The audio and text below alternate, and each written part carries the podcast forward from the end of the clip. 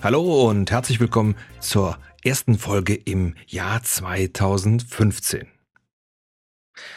Das neue Jahr ist gestartet und alle Zähler werden wieder auf Null gestellt. Und da sind sie wieder. Die guten Vorsätze. Die, die keine haben, nehmen sich vor, auch in diesem Jahr keine zu haben. Für alle anderen gibt es ein Füllhorn von noch nie dagewesenen Vorsätzen. Wir Männer wollen sportlicher werden.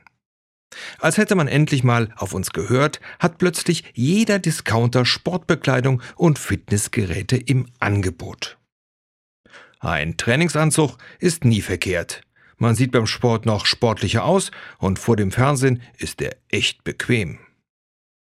Wir Männer wollen Muskeln und uns stählen. Also wird das Hantelset mitgenommen. Um sich viel Mühe zu sparen, wird es zu Hause direkt in den Keller gebracht und neben die zwölf Hantelsets der letzten Jahre gelegt. Man freut sich. Eine gute Investition in die Zukunft. Die Altmetallpreise steigen. Für die Frauen beginnt das Jahr mit einer wichtigen Entscheidung. Welche Diät soll ich beginnen? Die Printmedien sind wie jedes Jahr um diese Zeit mit der Wunderdiät zur Stelle, und zwar jede Frauenzeitschrift. Die kluge Frau kauft sie natürlich alle, um dann zu Hause beim Katalogisieren der Rezepte festzustellen, dass die Rezepte jedes Jahr nur unter den Zeitschriften ausgetauscht werden und ansonsten gleich sind. Die Rezeptsammlung wandert dann ebenfalls in den Kellern direkt rechts neben die Handeln. Beim Blick auf die Waage stellt man fest, dass der Vorsatz des letzten Jahres eigentlich umgesetzt ist, sich aber leider das Vorzeichen umgekehrt hat. Aber da wir auch gelassener werden wollen, was soll's, nobody's perfect. Das denkt sich auch der Raucher und raucht am 1.1. seine 15. letzte Zigarette. Und wer mit dem Trinken von Alkohol aufhören will, ist da ganz konsequent. Aber Kakao ohne Cognac geht ja gar nicht.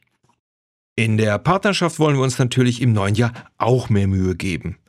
Außer es ist Fußball und der Kühlschrank steht nicht neben dem Fernseher. Die Retourkutsche des weiblichen Parts in der Beziehung ist dann, dass wirklich jedes Gericht Brokkoli beinhaltet oder ein anderes männerfeindliches Gemüse. Im Beruf wird im neuen Jahr natürlich alles besser und wir werden dieses Jahr wirklich nach der seit fünf Jahren fälligen Gehaltserhöhung fragen. Und auch erwähnen, dass wir jetzt aber wirklich ab sofort die 120 Tage Resturlaub der letzten Jahre nehmen. Nein, wir werden eisern dem Lobrudeln widerstehen, wir wären der wichtigste Mann der Firma. Und auf keinen Fall werden wir so wie letztes Jahr, ohne die Lohnerhöhung überhaupt zu erwähnen, das Büro verlassen.